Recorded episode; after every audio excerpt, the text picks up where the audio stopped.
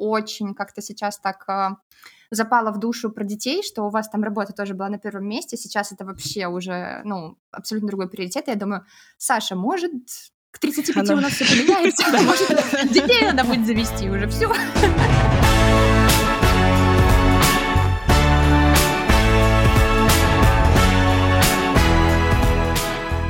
Привет, это мы не договорили. Подкаст о ментальном здоровье. И уже 7 сезонов да, 7.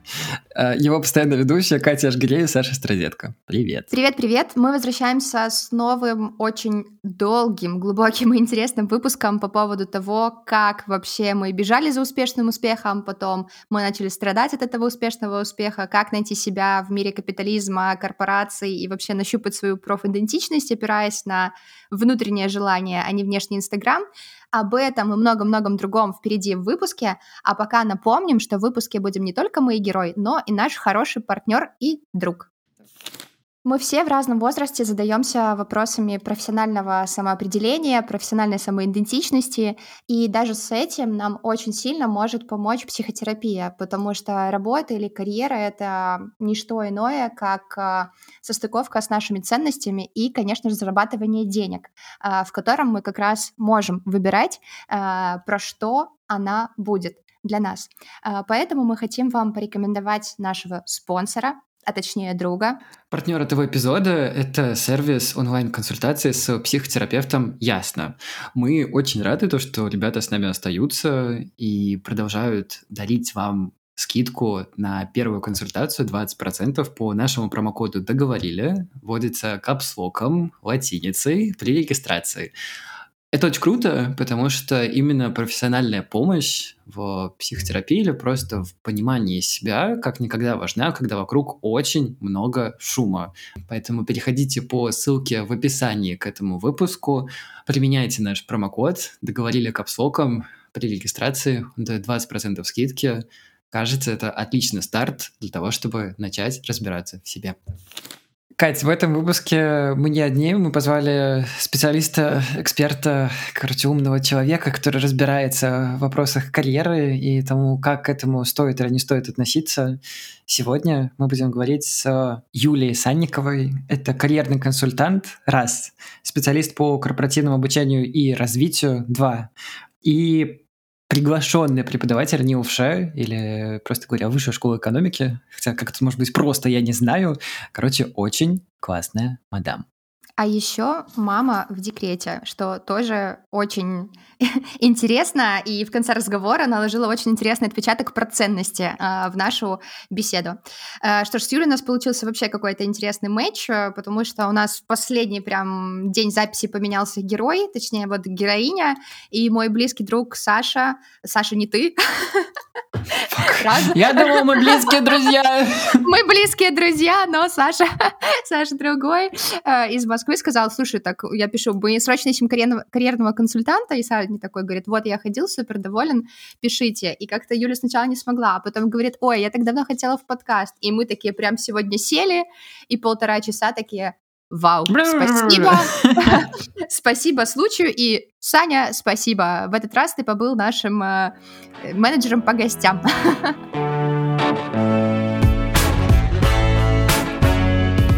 Юля, самый важный вопрос, который, мне кажется, наболел и у нас, и у наших слушателей и слушательниц, ну, потому что, на самом деле, мы оставляем обычно форму, там окошко, э, где спрашиваем, про что сделать выпуск. И вот один из таких вопросов был про то, что Э, всем очень надоел успешный успех, но там еще буквально два года назад, там эти курсы Тони Робинса, даже в Москве, по-моему, где они были, там Собчак писала, там все, все встаем и идем, все зарабатываем. То есть мы уже живем в мире, где мы пост успешный успех, или этот успешный успех сейчас превратился во что-то такое, знаете, более нишевое, типа стань суперосознанным, э, пронамедитируй на богатство и успех, вот что-то такое. Это просто изменило форму? А, прекрасный вопрос, я тоже об этом думаю, и, наверное, как бы готовясь да, к этой сегодняшней беседе, а, у меня пришло такое внутреннее сравнение. Я бы сказала, что есть три группы людей, для которых а, ну, вот этот успешный успех свою какую-то плоскость э, находит. И, наверное, первое, я думаю, что она очень большая, к сожалению, эта группа тех, которому, которым, ну, вообще там все равно пофиг, и как-то не совсем они в этой, э, в этой теме ни успеха, ни на него влиять, да. А, но, наверное, это та группа, которая, как я говорю, многочисленная, но просто не представленная как раз вот ни в публичном пространстве, не сильно обсуждающая это, да, то есть поскольку им все равно, они живут в каких-то там своих представлениях э, о том, что скорее это вообще успешный успех или что-то, или успех в принципе невозможен. Вторая группа, которые как раз-таки активно к нему бегут, и для которых это еще важная часть достичь, реализовать, завоевать, да, и что это, ну вот, как бы про успешный успех тут с каким-то определенным надрывом для меня это все. Ну, то есть, наверное, тут для меня всегда это про две вещи. Либо про какой-то мега-надрыв, либо про какую-то вот вещь, про которую, да, мы чуть-чуть начинали, про быть э, и казаться, да, что вот больше про казаться, независимо, что там внутри, как у меня, насколько мне этот успех нужен, что для меня такой успех, а про красивую картинку, да, что есть фасад, который я могу показать, да, то есть вот, наверное, два вида успешного успеха, которые я вижу. Про то, что я там все положил, чтобы его достичь, или про то, что я грамотно это нарисовал, да, и неважно, что за этим фасадом происходит.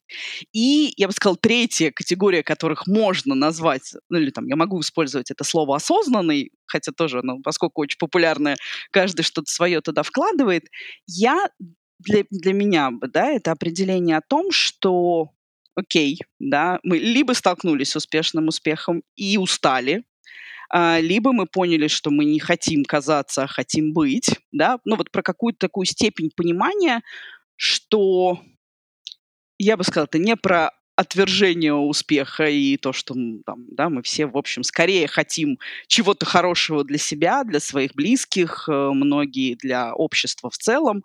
Вот. Но для понимания того, что этот рецепт успеха у каждого свой, что это не чья-то формула, которую ты там перекатил, по шажочкам прошел, по чек-листу галочки поставил, а ну, ты как бы сам этот рецепт ищешь.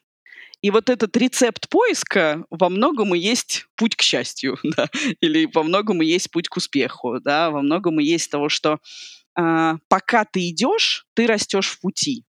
И вот этот рост, он не менее важен, чем финальная точка. А может, а может быть создание этой картинки успешного успеха частью вот этого пути, потому что мы про него говорим с Катей очень часто про то, что это как самоцель условная, да, что вот важно показать успешный успех, и это вот само по себе как что-то вот у человека есть. А это может быть средством для того, чтобы попробовать там принять то, что, например, ты делаешь классные штуки, да, и вот попробовать выжать из себя этот успешный успех, показать другим и самим его принять. Или это всегда что-то ложное со стороны? Вот, э, ну, наверное, я думаю, что, наверное, все, что мы обсуждаем сегодня, нет какого-то единственного ответа, да, я могу там лишь делиться какими-то своими представлениями, опять же, тут как мы эти, эти вещи определяем, очень много зависит, а, но, наверное, из того, что сейчас я слышу в этом вопросе, вот как раз, наверное, про быть и казаться, вот, да, два элемента, или, там, сказать, быть успешным внутренне, да, и быть, ну, действительно, я бы тут все равно, наверное, может быть, да, не к слову, к слову успех, сколько к слову внутреннего счастья обращалась, да.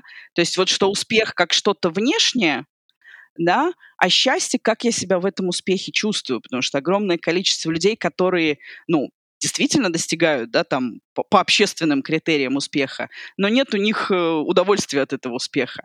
А, а есть такое, что да, мой успех на этом пути или там в этих достижениях, он меня реально радует, потому что эти цели, они скорее были моими, да, и достижение этого успеха. И для меня, наверное, самое основное это, да, то есть есть картинка, которую видят, да, как бы фасад, есть внутреннее содержание, да, и опять же верю, что баланс, он и в том, и в том. Не только в том, что, ну, мне так хорошо внутри, я сижу тихо, об этом молчу, молчу, да, я никому там свой успех не показываю. И во многом, да, там в части профессий, в части форматов, да, нам важно и нужно какую-то картинку о себе создавать.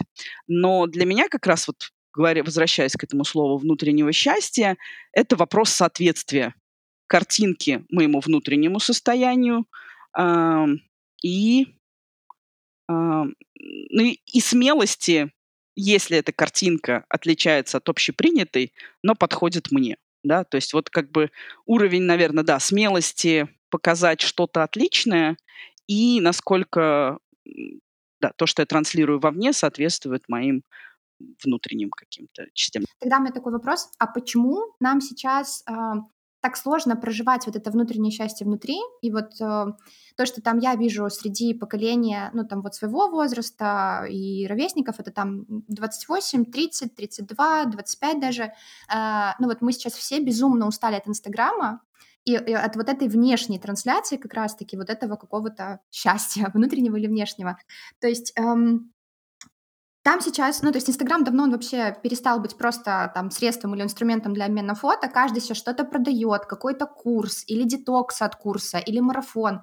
И вот как в этом мире нащупать вот какую-то свою профессиональную э, идентичность и вот это внутреннее счастье, и не гнаться за вот этими какими-то триггерами, знаете, вот этот бизнес-инфошум, вот это инфо-цыганство, где каждый сейчас профессионал, и каждый чему-то учит. То есть как в этом выживать? Э, у нас, например, это вообще вопрос от нашей иллюстраторки, нашего подкаста.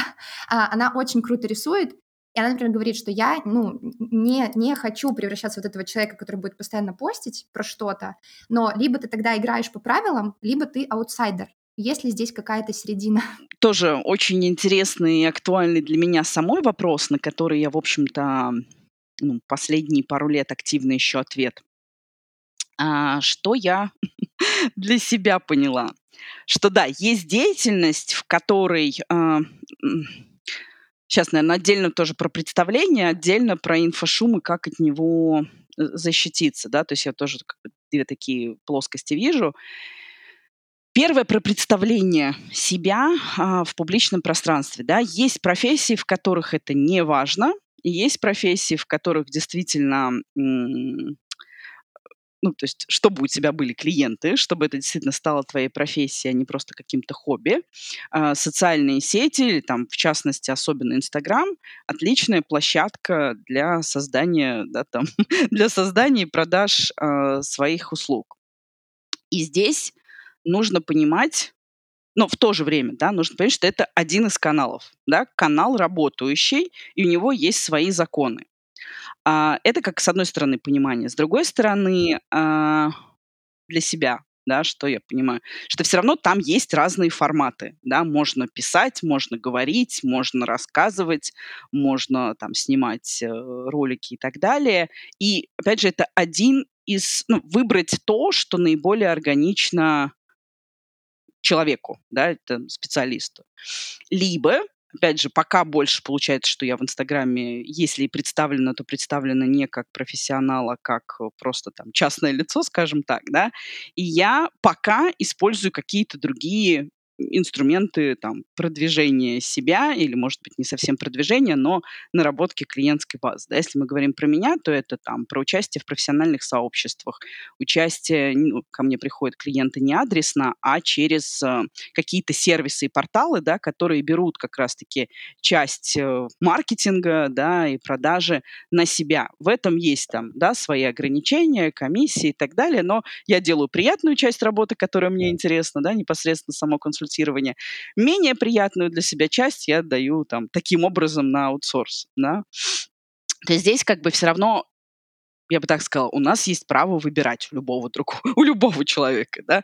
То есть захожу я в этот рынок с этими законами, а если я захожу, то насколько мне прям, ну, то есть в общем-то, темп, с которым я в этом Инстаграме двигаюсь, он тоже, на мой взгляд, зависит от меня. Я могу следовать всем форматам, да, там, пройти 100-500 этих курсов и по всем, ну, то есть и всем метрикам, да, там, соответствовать. А, это будет один темп движения. Одно, для меня это всегда про цену и ценность, да, то есть вот сколько я заплачу сил, усилий, работы над собой, чтобы там переступать и делать что-то, что мне неприятно, и какой эффект от этого будет. Вот. Либо все-таки там методом проб, ошибок, экспериментов я ищу свою органику, да, там пост не каждый день, а раз в неделю, и в основном, ну, условно, да.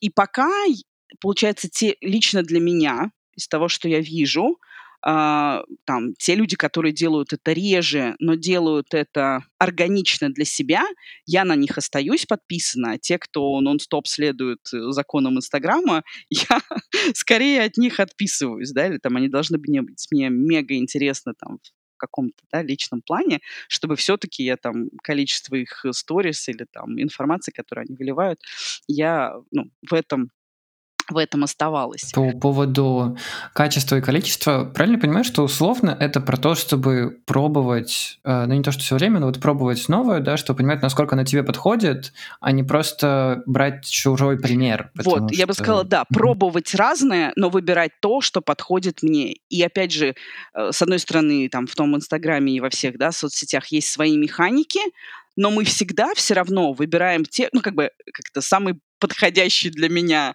э, закон, который я вижу, что мы ну, находим что-то, что нам откликается. Да? Те люди, чьи ценности нам соответствуют, там, чьи люди, которые вызывают у нас какой-то живой эмоциональный отклик. И очень часто это не про количество постов и всех механик Инстаграма, а это про вот какое-то такое личное соответствие. Слушайте, а вот, е- вот если говорить про рынок труда, рынок найма, да, вот компании. Вот мы с тоже такого мнения, что вот начинка важнее, чем э, внешняя составляющая, важно делать качественно, а не количественно. Но если говорить про рынок труда, э, работодателям, компаниям это вообще интересно? Или им важно вот условно проскринить ваш CV, да, или увидеть вашу начинку в социальных сетях, как крутого специалиста, понятно, читабельно все дела, а не просто вот какой-то глубокий опыт, который как раз-таки компании может пригодиться потом, а не просто что-то понятное сейчас. Ну, я думаю, что здесь это очень зависит от компании, и очень зависит тоже от цели и задачи вакансии, и тоже от уровня специалиста, который ищет. Да? Есть массовые вакансии, когда ну, важнее просто руки здесь и сейчас, и нам не так э, важно, что там по соответствию ценностей, по интересам и так далее, да. И, опять же, чем уже ниша, да, чем специфичнее позиция, чем более выраженная у компании корпоративная культура, то, естественно, подбор более адресный. А, вот. И тут, наверное, тоже сложно мне говорить про какую-то одну плоскость, я сразу вижу их много. В этом смысле э, профессиональный бренд человека в соцсетях, да, если он у него есть, если он о чем-то экспертно пишет и так далее, это, конечно, ну, большой плюс и большая, ну, как бы это добавляет ему очков и, в принципе, возможности на рынке труда, что он скорее переходит из позиции «я тут завтра решил менять работу», что, ну, то есть у него всегда будут предложения, да, люди знают его как определенного эксперта, и он переходит в позицию, что мне скорее предлагают, да, или там термин «хантят», да, как-то при, при, приглашают из компании в компанию, и у человека всегда есть выбор да, если он э, а экспертен, б еще об этой экспертности рассказывает, и она действительно признана там э, в профессиональном сообществе. Э, если мы просто говорим там про средние позиции, то скорость, как я сказала, да, скорость отклика, просто соответствие CV базовым э, требованиям и так далее тоже имеет значение. И дальше ну, опять же, кого, кого ищут, да, если там рекрутер или нанимающий специалист э, сам, да, там обращает внимание на, на какую-то глубину, на свои ценности, понимает, да, какого человека он ищет, тогда это тоже может быть чуть-чуть дольше, но с большим вот таким соответствием а, кого мы ищем и кого мы по факту находим. Вот. С другой стороны, опять же, если ты весь такой профессиональный, глубокий, но не можешь это нормально отразить в резюме, то это вопрос, да, ну то есть как бы я, опять же, не ставила бы это на разные стороны баррикад, а умение себя презентовать в процессе найма это тоже э, такой современный навык любого специалиста. Вот как отличить тогда экспертность, э, ну, не будем говорить там про нас, потому что людей очень много, э, как именно понять, что человек экспертен там в своей нише, и отличить это просто от инфо-цыганства, ну, которого сейчас очень-очень много. Ну, то есть вот те самые профили ради профиля, и смотрите, как я много работаю. Такой момент, как совпадение по ценностям, да, это не делает их плохими или хорошими, да, это не делает вас плохими или хорошими. И они действительно могут быть, ну, там, активными, позитивными э, и так далее. Но вот где-то на более глубинных вещах вы не совпали. Это нормально, это не делает их автоматически инфо-цыганами, да, но опять же, если считать, что инфо... Тут, как бы для меня инфо-цыганство это то, что я, ну, что-то красивую суперкартинку рассказываю, опять же, которой сам не являюсь. Я уверена, что когда мы говорим ну, про такие примеры, это уж не то, что там они делают какую-то совсем фигню, Ну, то есть мало каким компаниям удается там сверху вниз сохранить вот эту там ценности основателей или ценности, которые они рассказывают. Ну, то есть что-то, оно просто с появлением масштаба размывается. Это тоже нормально, да, и как раз там вы можете делать какие-то вещи а, вдвоем, потому что вы там совпали по каким-то определенным моментам, и тоже там у вас такая аудитория. А, а там людям, да, которых мы сейчас упоминаем, и вы, и мы, и, и я, и вы имеем в виду каких-то конкретных персоналей, именно, ну, там, при выходе на объем, да, какие-то моменты, да, ну, может быть, или какие-то качества их характера помогают им выйти на этот объем, но они теряют что-то, что супер важно в наших глазах. И сразу там для нас они попадают в какую-то другую категорию, другую маркировку. То есть, получается, масштабируясь, невозможно не заиграться вот в этот HR-бренд, ну, то есть он у очень многих компаний, ну, вот такой сильный, э, там, не знаю, ну, допустим, да, кейс от Google. Его можно называть в публичном поле, потому что, ну, все когда-то хотели работать в Гугле, а потом, сколько, Сань, по-моему, два или сколько года назад э, разработчики Гугла как раз-таки жаловались на то, что там супер не классная атмосфера, и все вот это репрезентативное внешнее, оно только внешнее. Но тогда, как я слышу, что при таких объемах это нормально, и тогда получается, что если ты какой-то очень ценностный человек, тогда лучше расти вместе со стартапами или какими-то другими проектами, или это опять-таки, ну, не что-то такое под кальку, а все очень индивидуально. Ну, наверное, мне кажется, чем более ты глубокий человек, и здесь мы с вами втроем собрались из того, что я слышу, очень О, такие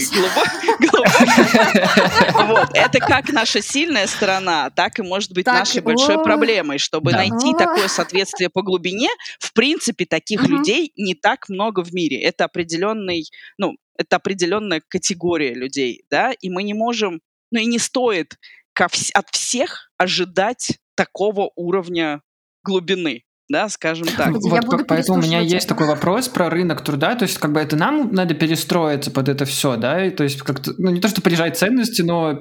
Я бы сказала, и, нам, или... а, надо перестать ожидать от всех такого уровня глубины, научиться видеть... А, научиться видеть, ну, где это критичное, ну, то есть перестать, да, ждать, что все будут, ну, одинаково там.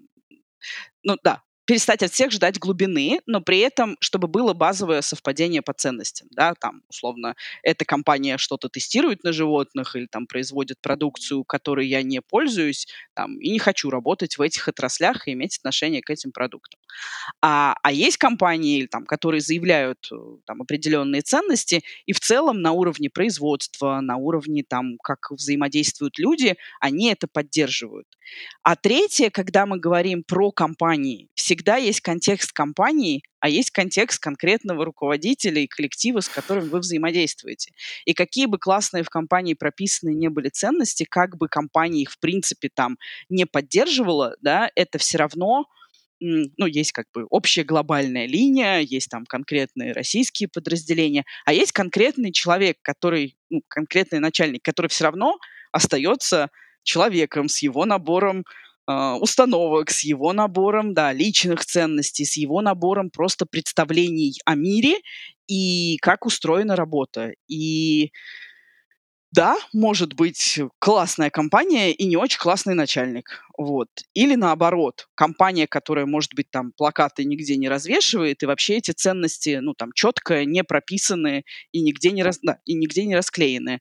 Но вот это совпадение на уровне там, авторитета руководителя и его личных ценностей, и в целом того, что происходит в компании, оно есть, и мне это подходит. Там, если я там на свой профессиональный пример смотрю, да, там сколько 12-летней работы в а, разных а, корпоративных структурах, э, вот как бы вот это базовое соответствие, оно было, да, в ком-то я его видела больше, в ком-то я его видела меньше. Это, ну, реалии, да, это, наверное, то, что я тоже имею в виду про масштаб, что чем больше компания, тем больше, ну, есть, опять же, да, отдельная корпоративная линия, отдельная линия каждого конкретного человека, я вот, возвращаясь к тоже, да, к моменту, что же делать таким глубоким людям, понимать, что важно мне, понимать, что для меня критично, понимать, с чем я, в принципе, могу жить, да, какие совпадения критичны, какие совпадения окей.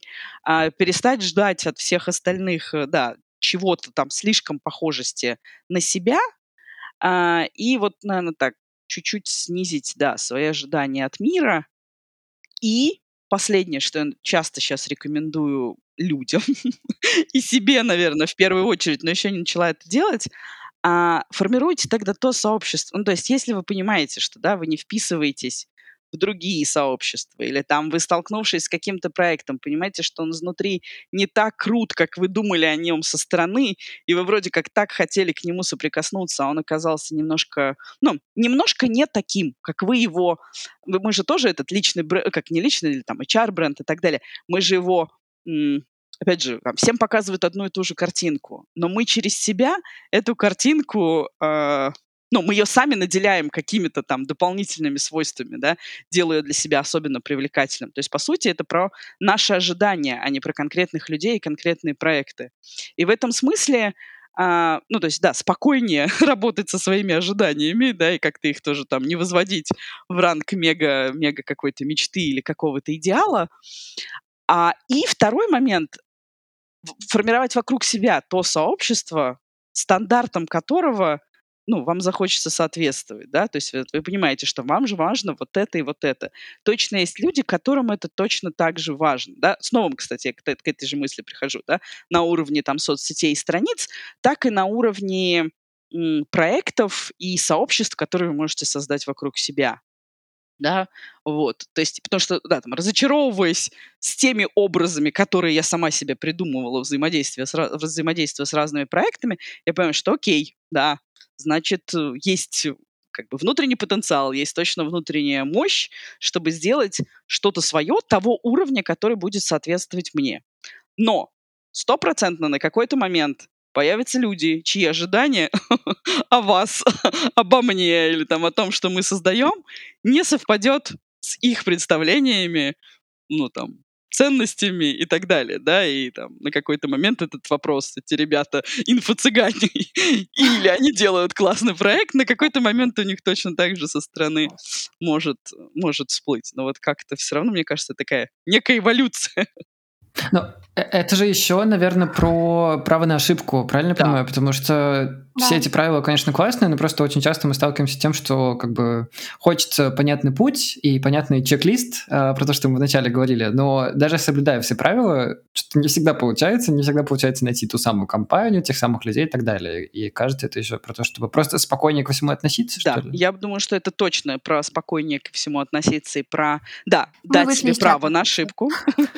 Да, дать себе право дать себе право на ошибку. И опять же, ну, то есть вот это то, что мне еще с моих студенческих времен э, в Штатах вспоминается, вот часть э, такая культуры, э, ну, во многом это сильно больше выражено в американской культуре, очень в российской культуре наоборот, да, что я ошибки возвращаю, как бы ошибка для меня как, э, да, вот это failure, так как некий, mm-hmm. да, то есть I'm a learner или I'm a loser, да, и вот это mm-hmm. в российском, ну, там, в многих европейских странах это тоже, кстати, есть, что ты как бы, если ты ошибаешься, то значит все, ты сделал что-то не так, все, это как бы минус, да, а как бы, ну, в Америке, опять же, там, очень такое супер высокоуровневое обобщение, но окей, там, в американской культуре ты скорее learner, да, ты знаешь, что окей, вот это мне не подходит, да, вот такие ребята, а я и не знал, что вот это вообще мне будет неприятно, а я и не знал, что, оказывается, там нужно какие-то вещи делать было вот так. То есть это все как бы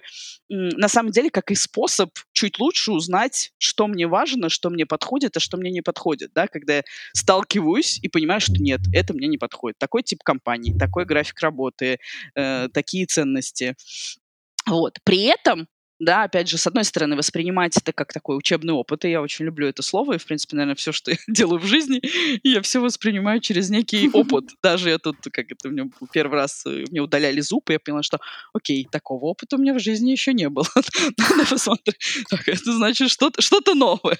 Вот. Так, в общем, и какие-то, вот, да, там, рабочие ошибки, это тоже, ну, это опыт, и я понимаю, что, блин, здесь получилось классно, это бы мне хотелось повторить. А вот там, это был неудачный проект или это был там странная консультация или что-то еще, я понимаю, что нет. Это повторять мне больше не хочется, да, я как бы ищу и делаю выводы, ну, на каком этапе в следующий раз, да, какой фильтр я могу проверить, да, там, что там этот человек или там этот запрос скорее не мой запрос, да, и опять же, я всегда исхожу из того, что, ну, как бы с человеком все в порядке, со мной все в порядке, да, мы просто по каким-то кусочкам пазла не совпали, да, как, какой фильтр я могу придумать в следующий раз, чтобы это проверить. Это какой-то подарок, э, что, слушая вас, вот, и вы сами нам возвращаете про то, что вот, мы тут собрались три глубоких человека, это может быть как плюс, так и минус, во что мы очень часто скатываемся, но как будто бы Uh, вот знаете, это сейчас про какой-то очень такой важный момент, чтобы вернуться к себе и к своим ценностям и уйти от вот этого какого-то навязанного успеха, о чем мы говорили в начале. И вы сейчас для меня такой человек, который такой, заземлились. Заземлились, поняли, кто мы, поняли, что мы ищем от других людей. Вот это, наверное, вообще ключевая мысль, с которой... А, которую я, наверное, сама сейчас на, анализирую себя или там анализирую людей на консультациях, а, анализирую... Ну, то есть оно как это, что позволяет сохранять устойчивость при наличии вот этого инфошума, ветра, mm-hmm. да, то есть если представить, что там каждый человек как дерево, а вот это инфопространство, которое нас туда-сюда крутит, то есть да, когда, я, когда мне есть на что опереться, я понимаю, в чем я классный, я понимаю, что мне важно, да, я верю, что вот этот путь понимания это тоже как бы на, на всю жизнь, да, ты не можешь сказать, что все, я все mm-hmm. про себя понял, да, то есть это как бы это тоже процесс, и как раз ну, про, про те или иные ситуации, даже неприятные, они нам помогают понять о себе чуть больше.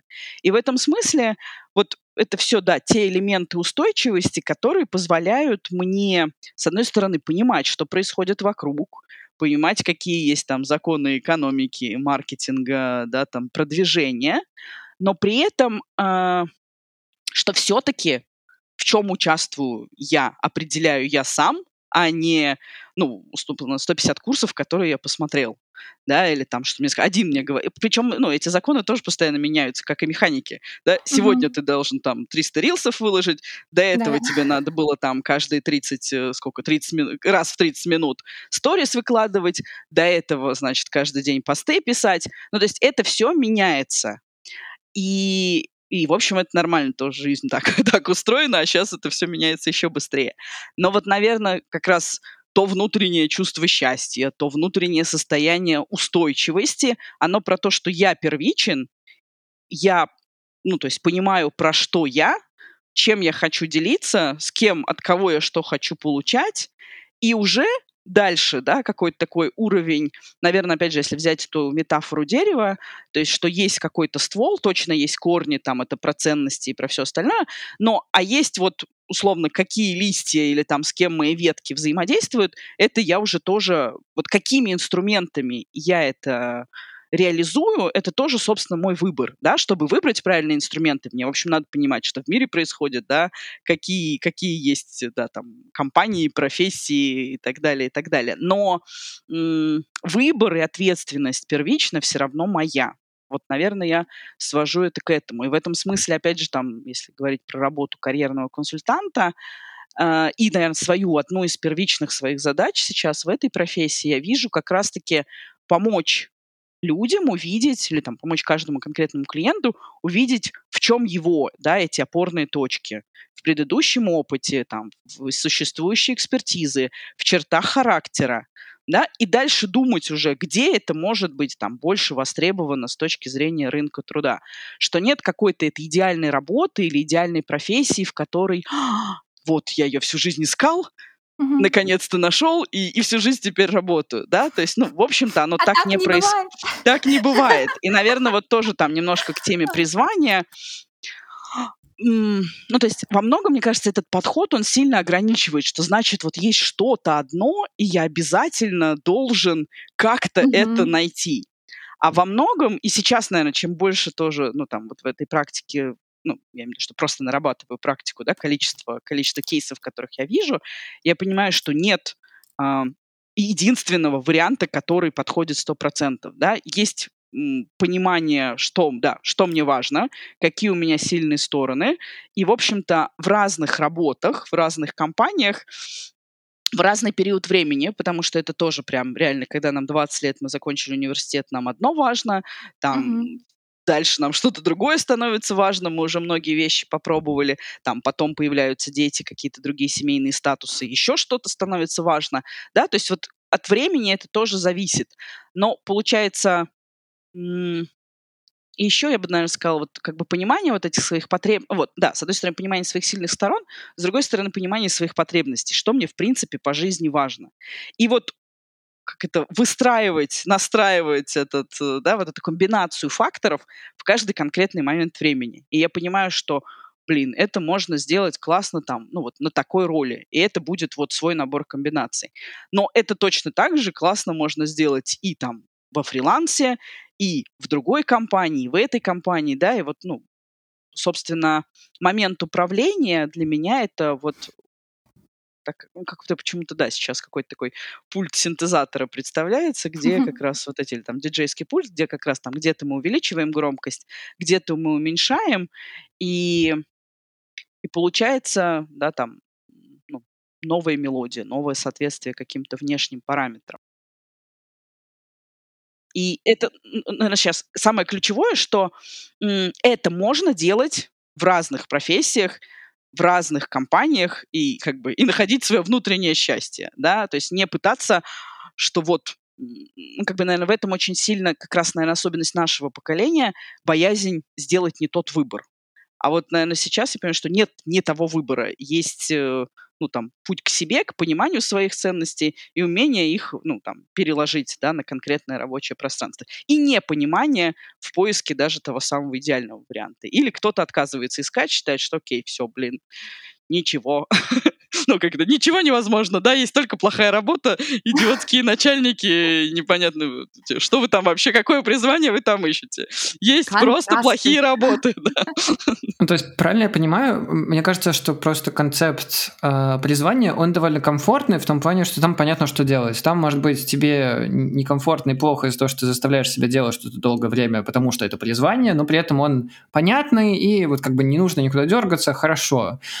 Сейчас как будто нужно взять какой-то новый концепт, что турбулентность не просто сейчас и завтра, а потом она пройдет, а как будто это вот консистентная какая-то штука, и тебе нужен какой-то кораблик, на котором ты будешь держаться, и уже от него все это строить. Я думаю, да. Я думаю, что это так. Ну, тут во многом, наверное, как раз, да, там меняется экономика, меняется общество, как следствие как раз-таки меняются модели карьеры, да, и вот сейчас модель карьеры, она скорее про проекты, как внутри компании, так и вовне, и про, да, там разные вещи, которыми мы занимаемся в параллель и уход от какого-то... Ну, в, в этом смысле, да, там, если, опять же, раньше был один работодатель на всю жизнь и одно дело на всю жизнь, вот, то сейчас это уже выглядит странно. Ну, вот тоже это как какой-то, да, там, экономический... Ну, не, не, не экономический, это сильно больше, чем просто экономика. Ну, какой-то вот период, да, период развития человечества, когда вот это происходит вот с таким количеством водных. Да, я точно согласна с тем, что турбулентность это не вопрос там этого года, прошлого или чего-то еще, это новая реальность. И скорее турбулентность и вот эти все моменты, они будут только наращиваться. Да? Соответственно, ну, устойчивость, да, на там она ну, через какие-то новые вещи. В этом смысле, опять же, там, когда мы смотрим, да, всякие э, прогнозы, аналитику, какие качества будут востребованы там через 5-10 лет, да, вот это умение работать в сложно прогнозируемых условиях, это один из, да, там, топ, топ-5 навыков всегда. Мы сейчас говорим, и я, знаете, представляю себе вот эти штучки надувные, которые стоят возле заправок американских или магазинов. Это вот Синс 2020, просто вот э, не дерево, а вот этот вот... Э, Охей! Я здесь просто хотела э, как бы уточнить и вынести в тезе, что, Юль, получается то, что вот мы слышим, это первое, что призвание не существует. Неважно, там, ты глубокий человек, не глубокий, это без какой-то оценки обиды, то есть с разными подходами э, люди есть, но призвания как такового нет. И второе — это то, что есть только вот этот вот турбулентный путь, и нет одной идеальной работы и одной идеальной профессии, как казалось там нашим родителям в Советском Союзе, что выучись на бухгалтера, и счастье тебе обеспечено на всю жизнь. Я бы ну, не была так не категорична, что прям призвания не существует. Я, ну, наверное, тут тоже все очень... Это все такие настолько широкие слова, что даже сейчас мы втроем, да, каждый немножко по-разному там определяем, что такое призвание. Я точно соглашусь с тезисом, что, ну, нет идеальной, одной идеальной профессии, одной идеальной деятельности, да. Вот вопрос индивидуальных настроек, да, в каждый конкретный момент времени. А, и понимание, да, где мои сильные стороны характера и те навыки, которые у меня есть, в какой профессии могут лучше реализованы. И этих профессий точно больше, больше, чем одна, я бы так сказала. А внутри профессии, да, есть 350 э, вариантов, как в конкретной компании или проекте эта профессия раскрывается. Потому что, да, там бухгалтер такой и бухгалтер секой. Или бухгалтер маленькой компании, и бухгалтер большой компании. Это совершенно разный вид э, одной и той же профессии. Да, и вот эти вот ну, как бы я бы сказала, да, понимание, про что ты, и умение понять, что сейчас важно, да, там, в каждом в каждой конкретной компании, где ты работаешь, да, как твоя профессия адаптируется. Вот. Я бы, для меня слово призвание — это про то, что э, опять же, не что-то единственное, что ты можешь делать в мире, но это скорее про то, что наверное, да. Опять же, поиск призвания для меня начинается с понимания, что во мне ценного. Вот. И когда это понимание есть, то я опять же могу это перекладывать на мир э, профессий и задач. А, э, и опять же, что начинать надо с себя и там своих талантов и способностей и своих ценностей, а не с ну, с выискивания какой-то какой уникальной э, профессии или дела. Я думаю, что у вас есть опыт э, работы с э, разновозрастными людьми. Вот просто мы смотрим как бы на себя, на свой там поколенческий срез, э, дети 90-х, и мы немножко, не немножко, сильно удивляемся, как много среди нас уставших, э, выгоревших и каких-то вот разочарованных людей. То есть э, куда ни посмотри, это какой-то вот такой вот образ, немножко бегущий, потом уставший от этого бега. И то есть, по примеру, наверное, людей 40-50 плюс, возможно, это ошибочно, но то, что я вижу, некоторые даже не очень понимают, что значит эмоционально устать или там выгореть. Вот были ли у вас какие-то вот такие кейсы возрастные? Я тоже это вижу. И да, а, ну, там можно по-разному относиться к теории поколений. Лично я ее очень люблю и вижу прям каждый день подтверждение того, что особенности точно есть. Если говорить про клиентов, то да, есть отдельно возрастная категория, и основные их проблемы то, что их а, ну, дискриминируют на рынке труда. Да, это реальность э, э, российские реалии сегодня, да, сложно найти человеку в открытом поиске работу там уже даже 40 плюс сейчас какие-то, да, начинаются вещи. Что его просто как раз-таки на уровне возраста в резюме или там по каким-то еще критериям, да, отсекают, независимо от уровня профессионализма. А если мы дальше смотрим, летом, наверное, летом у меня прям было подряд вот там плюс-минус 30 лет, и вот это да, я уже выгорел, я хочу по-другому посмотреть на там, свою работу. Или вот, я как бы чего-то достиг, но, но больше не могу этим заниматься. Вот. А сейчас прям буквально вот, вот прям реально запросы последние недели, с которыми я сталкиваюсь. 23 года, я такой-то там руководитель. 26 а, лет, я тоже такой-то руководитель, выгорание уже близко или там... Ну, то есть вот это даже прям вот за последние полгода сместилось с уровня 30 на уровень 20 плюс ну, возможно, в тех профессиях, в которых прям как, да, со школы какое-то профессиональное развитие начинается. Вот. Э, и еще тоже какой-то кейс, вот тут тоже 20, 20 плюс. А это мир стал такой быстрый, или мы просто научились про это говорить? Вот или я вместе? начинаю, это тоже мне это как бы один из тех вопросов, который меня прям занимает последнее время. Какой ответ я для себя нахожу? Если мы смотрим э, про 20 отдельно сейчас скажу. Если мы смотрим, ну, там, вот, да, поколение дети 90-х и наши родители, то здесь я вижу следующее, для, как я это себе объясняю.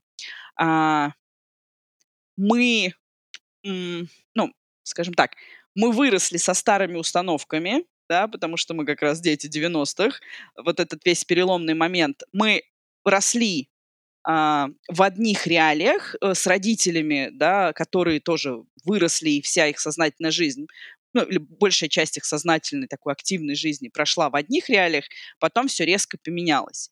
И во многом они с этими установками продолжают жить и сейчас, а мы то поколение, которое понимает, что так как вам в части вещей думали или делали наши родители, мы делать не хотим, или там думать так не хотим. И, ну, и мы сейчас в совершенно других трудовых условиях. Нам нужно думать и действовать по-другому. И я бы так сказала, действия у нас новые, и образование у нас уже другое, и, да, экономические условия, в которых мы действуем, они другие а заложенные установки остались теми. И нашим родителям в определенное время это очень помогало. И даже сейчас, мне кажется, это им помогает хотя бы быть в каких-то привычных рамках. Они там вот ограничили себя там определенными, определенными фразами, пословицами, да, а мы понимаем, что ну мы же так не хотим, а вот а по-другому не научились. Или это, как, я думаю, что, что это как бы этап нашего поколения научиться не только делать, ну, как это, э, наверное, вот, новые экономические условия и старые установки привели нас, к, многих из нас, к тотальному выгоранию что мы как бы пашем как, ло, как лошади, да, потому что, ну, ты же должен, ты же там вот достигай, э, там и так далее. Ну, в общем, много всего, да, тут экономических. Но если гру- грубо говоря, да, я думаю, что вот те, те фразы, с которыми нас воспитывали, они в голове каждого из нас по-прежнему сидят. Юль, ну хотела спросить, вот просто интересно, вы так, так спокойно, очень круто, вы такая, надо искать, надо то. Не знаю, бывают моменты, когда вы тоже сидите думаете, все, отчаяние, кричите, э, как, как вы вот как-то так... У меня бывают разные, безусловно, у меня бывают разные состояния. Наверное, а, это как раз та тема, которая меняется в отнош... с появлением детей. То есть сейчас Ого. все мои сильные эмоциональные состояния, они будут связаны с контекстом детей. То есть контекст угу. работы вряд ли уже будет меня как-то настолько... Блин, как прикольно. Как-то нас... Ну, ну, то есть раньше, да, работа было все, это было, ну, там, самым не сказать, что самое важное, но, короче, в общем, фейлы на работе были фейлами по жизни. То есть сейчас э, все, что происходит с детьми, это сильно более эмоциональная тема. Все, что связано с работой, ну, окей, пройдет и это. Вот, вот здесь это очень четко, да, поменялось с, ну, с появлением детей, да, со сменой приоритетов и, и про работу сильно проще. Вот. С другой стороны, ну, есть ли у меня внутренние вопросы про работу? Каждый день. да? Вот. И, в общем, там, уйти из найма, остаться в найме, там, э, если делать свои проекты, то куда, какие, ты начинаешь их делать, сталкиваешься с кучей, да, с кучей вопросов, э, неудач и так далее. Но, опять же, возвращаясь к идее, что это путь, в общем, я его учусь проходить. Нет, но вот опять же, мне буквально на днях исполнилось 35, поэтому это как раз, да. Вот, поэтому это тоже какой-то рубеж, его еще я не осознала, но вот этот период, что до 30, да, там нон-стоп все было про работу, про развитие, следующие пять лет, ну, то есть тоже для декретной мамы у меня нон-стоп работы и развития есть. Но это, ну, это уже не болит. Ну, в смысле, раб- рабочие вопросы, они не делают тебе больно. А, mm-hmm. детские вопросы делают тебе больно там, если с ними что-то происходит, или если ты там, ну, или в смысле я, я про себя, да, там, если я реагирую не так, как мне хотелось бы, да, и вот как бы как раз там на уровне всех семейных историй, установок и так далее, именно ситуации с детьми, да, дети становятся мега-зеркалом, понять, куда тебе еще надо расти, что тебе там надо прорабатывать, и где что тебя на самом деле цепляет, то вот рабочие вопросы и какие-то рабочие фейлы, да, они делают неприятно, но я бы сказала, они не делают больно. Э, просто потому, что ты понимаешь, что есть что-то сильно более важное. Вау, это был большой выпуск. Э, даже не будем подводить итоги, потому что кажется, и вы, и мы справимся сами, но нужно чуть больше времени, потому что очень много тем, очень интересно, поэтому оставляйте очень интересные и очень хорошие отзывы. Нам это очень важно с Катей при создании подкаста. Оставляйте отзывы на Apple подкастах, на Кастбоксе, пишите нам в Telegram-бот, который есть в описании к этому подкасту. Если вы хотите разместить рекламу или поработать вместе с нами, пишите нам на почту, которая есть тоже в описании к этому подкасту. Это седьмой сезон. Э, его делают э, ведущие Катя Жгирей и Саша Страдетка. За иллюстрации говорим огромное спасибо Яне Галушкиной. Встретимся через две недели. Продолжайте нас слушать, подписывайтесь, советуйте друзьям. Спасибо и хорошего дня.